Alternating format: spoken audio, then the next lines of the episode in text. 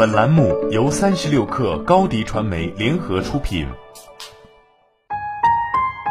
本来自微信公众号 UCore，作者王世民。你遇到过强势的领导吗？你跟这位强势的领导相处时，是战战兢兢、如履薄冰，还是他强任他强、清风拂山岗，或者是举重若轻、应对自如呢？其实，不管多么强势的领导，只要你能掌握好下面五点，就能做好对他的向上管理。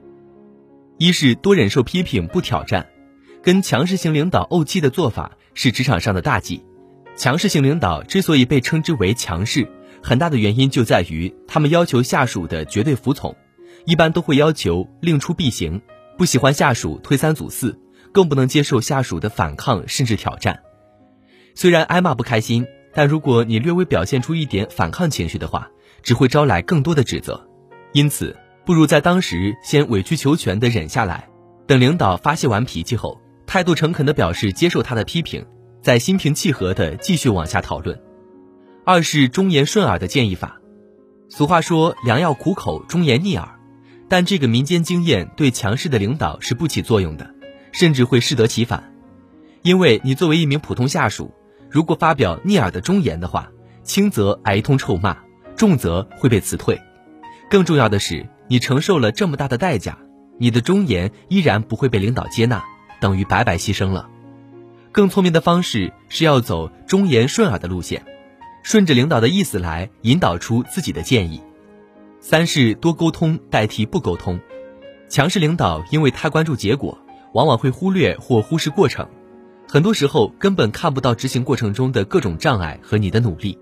一旦结果不如预期，就会对你全盘否定，甚至结果达到预期了，他也不一定能意识到你的不容易。因此，在面对强势的领导时，一定要转变不敢沟通的想法，多多给其反馈执行过程中的障碍以及你的应对方法。假如你不确定沟通到哪个程度才合适，那就遵循一个基本原则：沟通过度永远好于沟通不足。虽然因为沟通的次数多了，你挨骂的次数不可避免会增多。但最终的结果出来后，哪怕结果未如预期，强势的领导也会更能容忍你，因为他看到了你过程中遇到的障碍以及努力。不过，在采取跟强势型领导多多沟通的策略时，也要注意避开两点：一，坚决不在领导情绪不佳时去沟通。强势型领导脾气都比较暴躁，在情绪不佳时更是会对你吹毛求疵，平时能通过的方案或申请往往不给通过，而且很可能还会骂得更难听。二，坚决不做无准备的沟通。强势型领导很不喜欢没有结论、逻辑不清的沟通方式，因此你在去找强势型的领导沟通时，一定要预先做好准备，要求自己对要讲的内容能用清晰的逻辑一二三给组织好。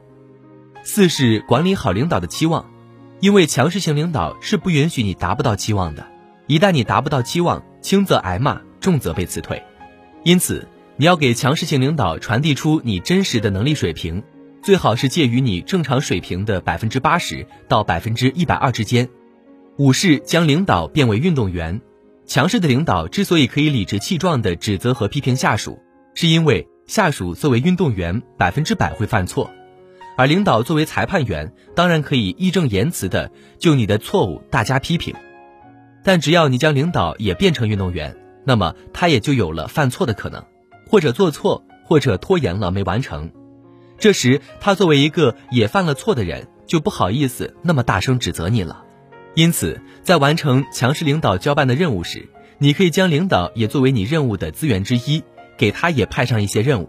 这么做，如果领导犯错了的话，他就更容易跟你互相体谅了，至少他也更能理解你面临的挑战，从而对你没那么苛刻。其实，遇到强势的领导也不都是坏事。这样的领导往往有更多的资源和机会，而且一般没有太多中意的下属，因为他能看得上的下属以及能看上他的下属都不多。因此，如果你能向上管理好强势的领导，无论是你的能力提升，还是你能获得的受益和机会，都会更多。好了，本期节目就是这样，下期节目我们不见不散。欢迎添加小小客微信。xs 三六 kr 加入三十六氪粉丝群。高迪传媒为广大企业提供新媒体短视频代运营服务，商务合作请关注微信公众号“高迪传媒”。